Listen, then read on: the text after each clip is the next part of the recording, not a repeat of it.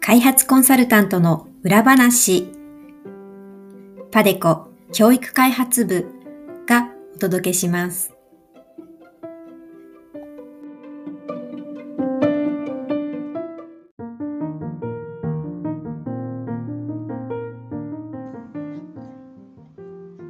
皆さんこんにちは。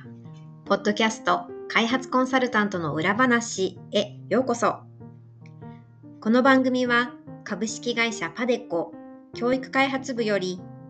国際協力の現場で活躍する開発コンサルタントのお仕事にまつわるエピソードを中心に配信しています。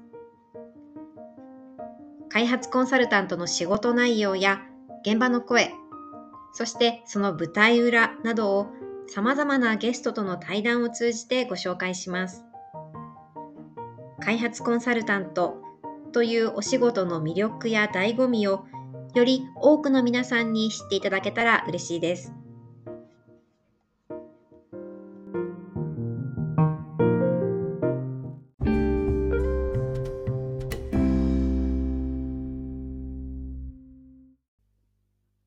皆さん、こんにちは。パデコ教育開発部の浅森です。開発コンサルタントの裏話ナンバー81からお届けしているシリーズ開発コンサルタントとは何か今回は第5回ということで開発コンサルタントに必要な能力、スキルについてお届けします。第1回では開発コンサルタントの位置づけ、第2回では業務の種類、第3回では、プロジェクトの応札の仕組み。第4回では、プロジェクトの実施体制と業務の流れについてお届けしました。ぜひそちらも合わせて聞いていただければ幸いです。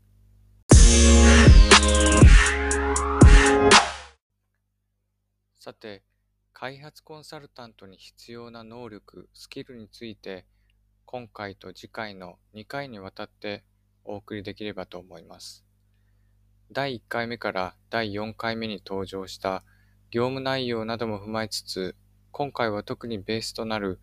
語学力、専門性、情報収集能力、コミュニケーション能力の4つについてお話しします。キャリア形成という観点からも、学生時代または転職前にできることについてもお話しできればと思いますので、よろしくお願いします。まず一つ目は語学力です。想像しやすいスキルの一つかと思いますが、プロジェクトを実施する上で、相手国の関係者とのやり取りが非常に多いため、基本的には英語は必須で、その他に担当する国の言語やフランス語、スペイン語などができると優とされています。開発コンサルタントの人材募集を見ると、応募条件として TOEIC スコア何点相当以上としていることが非常に多く見られ、また、コンサルタント間の受注競争の際も、語学試験のスコアが評価の一つになることが多くあります。ただ、時には、こういった語学試験の得点と、仕事で使う語学力のレベルは必ずしもマッチしないということも言えます。何よりも相手の言うことをきちんと理解し、少々ブロークンであっても、こちらが言いたいことをしっかり伝えられることが大切です。開発コンサルタントに興味を持ってくださっているリスナーの皆さんにおいては、可能な限り海外、できれば開発途上国での職務やインターン、ボランティアなどにつき、実践的なやり取りの中で語学力を伸ばす環境に身を置くのも良いのではないでしょうか。また、先ほど申し上げた開発コンサルタント職の人材募集の応募条件等を確認する上では、ご存知の方もいらっしゃると思いますが、JICA が運営しているパートナーという国際キャリア情報サイトを見ることをお勧めします。パートナーには、開発コンサルタント企業以外にも政府機関や国際機関、NPO、その他民間企業などの多くの情報が掲載されていますので、今後キャリアを創造する上でも一助になるのではないかと思います。二つ目は専門性です。第2回でご紹介した調査業務や技術移転を実施する上で担当分野の専門的な知識、スキルは欠かせないものになります。プロジェクトの中で個別のタスクの専門家として入る場合、相手国側のプロジェクトチームメンバー、つまり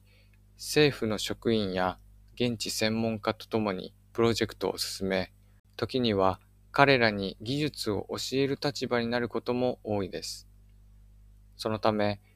日本国内ですでにその分野のプロと認められるレベルに達している必要があります。分野といっても多岐にわたり、インフラ整備や農業、保健、教育、観光など、国際開発には様々な分野があります。将来専門としたい分野の修士号や資格を取得し、関連する業務経験を積んで専門性を伸ばすことをお勧めします。一方で、例えば評価手法における専門性を活かして様々な分野の評価調査を手掛ける開発コンサルタントもいます。つまり、分野を超えて活かせる技術を専門としているケースで、そういった場合にはそれぞれの分野に関する知識については、その分野の専門家に話を聞いたり、本や研修を通してプロジェクトごとに勉強するケースもあるようです。いずれにせよ、キャリアを形成する上では、全く異なる業務や分野の経歴を重ねるよりも、この人は〇〇の専門家だと、他の人がすぐにイメージできるような経歴を作ることが望ましいと言えます。海外で業務経験を積む上では、青年海外協力隊、JICA ジュニア専門員、国連ボランティア、国連インターンシップなどの制度に参加することも良いでしょう。実際、パデコにはこれらの経験者が多数います。次は相手国についての情報を収集する能力です。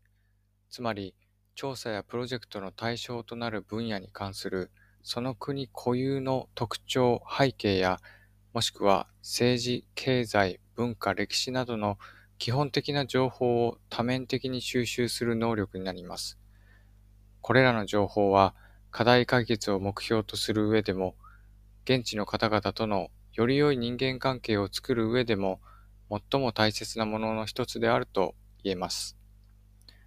こういった情報をいかに効率よく収集するのかが開発コンサルタントの腕の見せ所ともいえ、調査業務でのデータ収集はもちろん、応札段階でのプロポーザルを書く際や、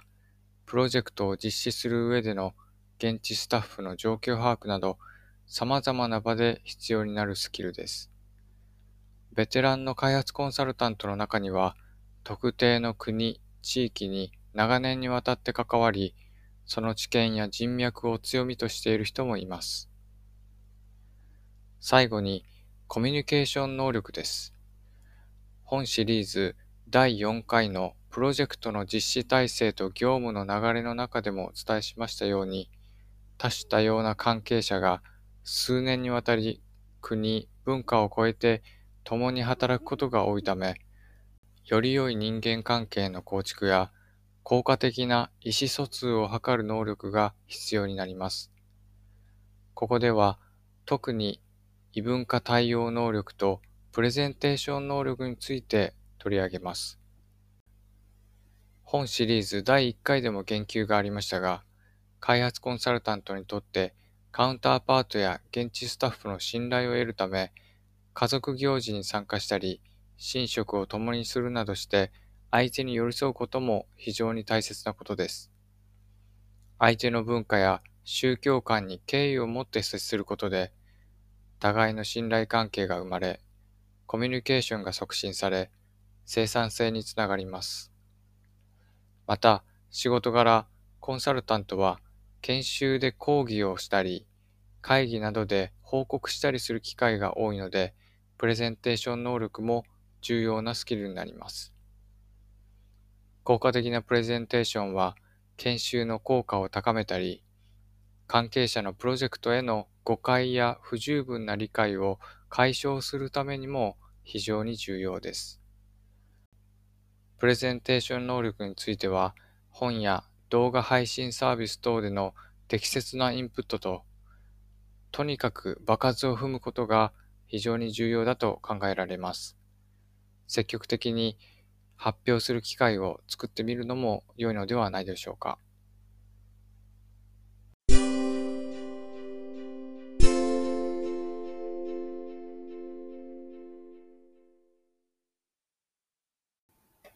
次は、パデコ教育開発部からのお知らせコーナーです。この番組では皆さんからのコメントやリクエストも募集しています。番組で扱ってほしいテーマ、質問、ご意見、ご感想などありましたら、Facebook、Twitter、YouTube にぜひぜひお寄せください。なお、パデコ教育開発部のウェブページは、アルファベットで padeco.education でアクセスしていただくことができます。また、この番組のプロフィールページに Facebook、Twitter、YouTube へのリンクも載せていますので、そちらもぜひチェックしてみてください。いかがでしたでしょうか？今回は開発コンサルタントに必要な能力、スキルとして語学力、専門性、情報収集能力、コミュニケーション能力の4つについてお届けしました。次回は同様のテーマで戦略的思考、リーダーシップ、プロジェクトマネジメントなどのスキルについて取り上げたいと思います。パデコ教育開発部が送る開発コンサルタントの裏話でした。次回もお楽しみに。